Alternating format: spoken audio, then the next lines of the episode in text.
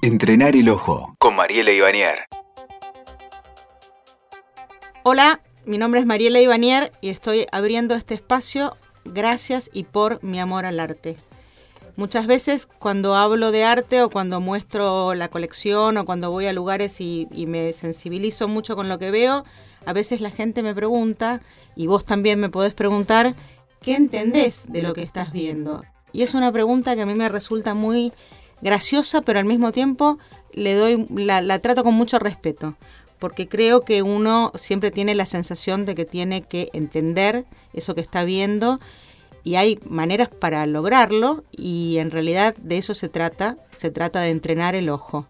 Se trata de que cuando te pongas en contacto con una obra de arte, una escultura, una pintura, al igual que te pasa con la música, que a lo mejor es un poquito más fácil, porque desde más chiquitos tenemos música en la escuela y tenemos música en salita de dos y a veces no tenemos contacto con el mundo del arte de la misma manera, lo que necesitamos es eso, entrenar el ojo. Hay una anécdota, o más que una anécdota, es, es real lo que te voy a contar, que es que los esquimales, para nombrar a la nieve, tienen más de 50 palabras. A eso que nosotros llamamos simplemente nieve, ellos la nombran de 50 o más palabras diferentes para expresar si está más blanda, si recién cayó, si está sucia, si es la nieve de la mañana, si es la nieve de la noche. Y eso que ellos han logrado con esas palabras significa que ellos ven muchas cosas en donde vemos nosotros solo una.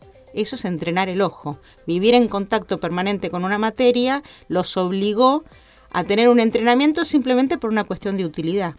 Como a veces el arte no nos parece útil, no, no necesitamos o no creemos que necesitamos esa clase de educación.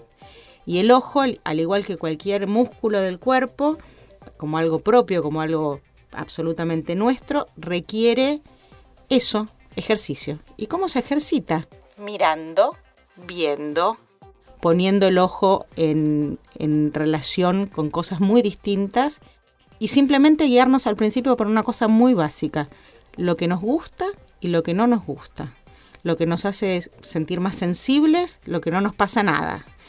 Entonces, ese, esa fricción con el mundo exterior del mundo del arte hace que nosotros lleguemos a eso que alguien cree importante y que a mí no, me parece, pero quizás lo es, que es entender el arte. Escuchaste Entrenar el Ojo con Mariela Ivanier. WeToker. Sumamos las partes.